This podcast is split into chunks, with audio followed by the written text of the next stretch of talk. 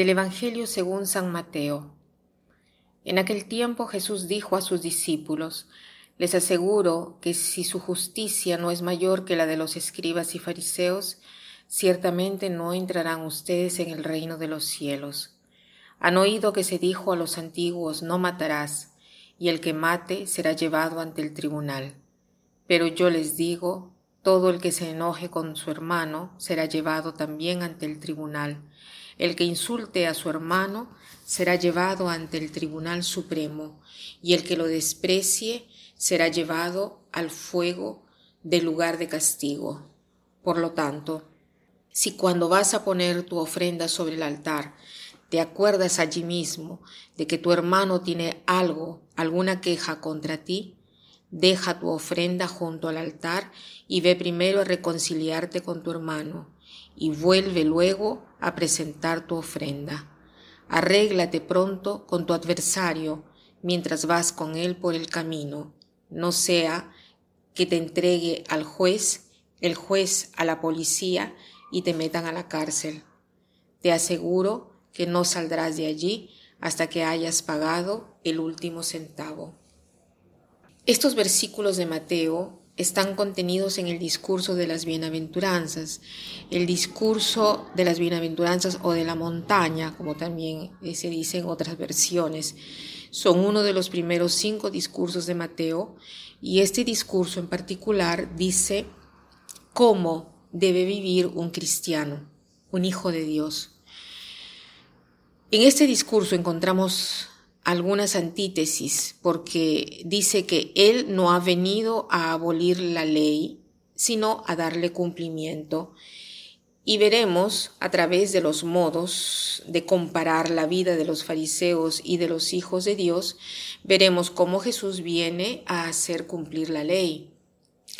El pasaje termina así. Si vuestra justicia no supera o inicia así, si vuestra justicia no es mayor que la de los escribas y fariseos, ciertamente no entrarán ustedes en el reino de los cielos. ¿Qué quiere decir esto? Que el cristiano está llamado a hacer cumplir la ley. ¿Y cómo la hace cumplir? En primer lugar, viviendo la ley de una manera más radical. Y segundo, es capaz de vivir la ley no porque es el mejor, sino porque Jesús ha venido a traernos la gracia, o sea, la capacidad de vivir según la ley. Entonces, en el primer modo hemos dicho el cristiano cumple la ley porque la vive más radicalmente. Veamos en qué modo la vive más radicalmente.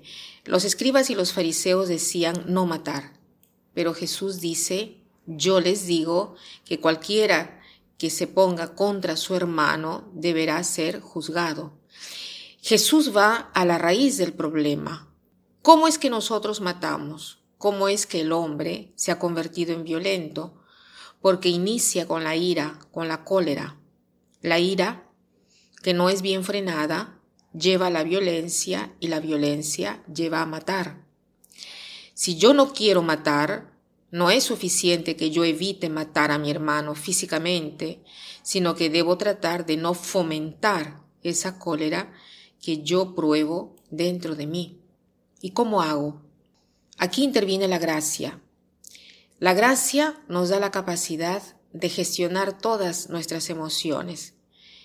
En cuanto a esto, quiero invitarlos a hacer esta experiencia, a pedir en el momento de la ira si tenemos una situación que nos hace sufrir, que nos hace tener rencor hacia alguien, tratemos de ver a esa persona con ojos diversos y sobre todo pidamos en ese momento la ayuda de la gracia. Muchas veces no pedimos esta ayuda. Estamos seguros que si, como somos cristianos, el Señor nos ayuda automáticamente. Pero en el momento de la ira nos olvidamos de que existe esta ayuda potentísima que es la gracia de Dios. Entonces, cuando nos sintamos con rabia, en lugar de cultivar esta ira con pensamientos diciendo, esta persona lo ha hecho a propósito, no le puedo permitir que me trate así, es la última vez que le permitiré tratarme de este modo y etcétera En cambio, tengo delante al Señor que me dice, si tu justicia no supera a la de los escribas y fariseos, no entraréis en el reino de los cielos. Entonces pidamos al Señor de no cultivar estos o de no permitir que cultivemos estos sentimientos de adversidad, ¿no? Ayúdame a calmarme, a entrar en mí misma, porque tantas veces las reacciones que hacemos bajo el impulso de la ira, de la cólera, son acciones de las cuales después nos arrepentimos. Después, eh, una de las cosas que quiero eh, subrayar es la de tomar nosotros la iniciativa de la reconciliación, porque incluso esto viene delineado en este pasaje. Se dice, si tú, si tú presentas tu ofrenda en el altar y te acuerdas que tu hermano tiene algo contra de ti, no dice si tú tienes algo contra tu hermano, sino si tu hermano tiene algo contra ti, aunque tú no tengas nada, lo mismo debes dejar tu ofrenda en el altar e ir a reconciliarte con tu hermano y después ofrecer el don. Esto nos hace ver cuán importante es dar el primer paso, incluso con las personas que tienen algo contra nosotros, aunque pensemos que no hemos hecho nada y no sepamos por qué esa persona es adversa a mí. En ese caso debemos dar el primer paso. Seguro no será fácil para ninguno, no será fácil para ninguno de nosotros, pero con la gracia de Dios todo es posible. Jesús ha venido a hacer cumplir la ley y nos ha dado la posibilidad de llegar a tan grande heroísmo. Y para terminar, quiero citar esta frase de Marco Aurelio que dice así, las consecuencias de la cólera son mucho más graves que sus causas. Las consecuencias de la cólera son mucho más graves que sus causas.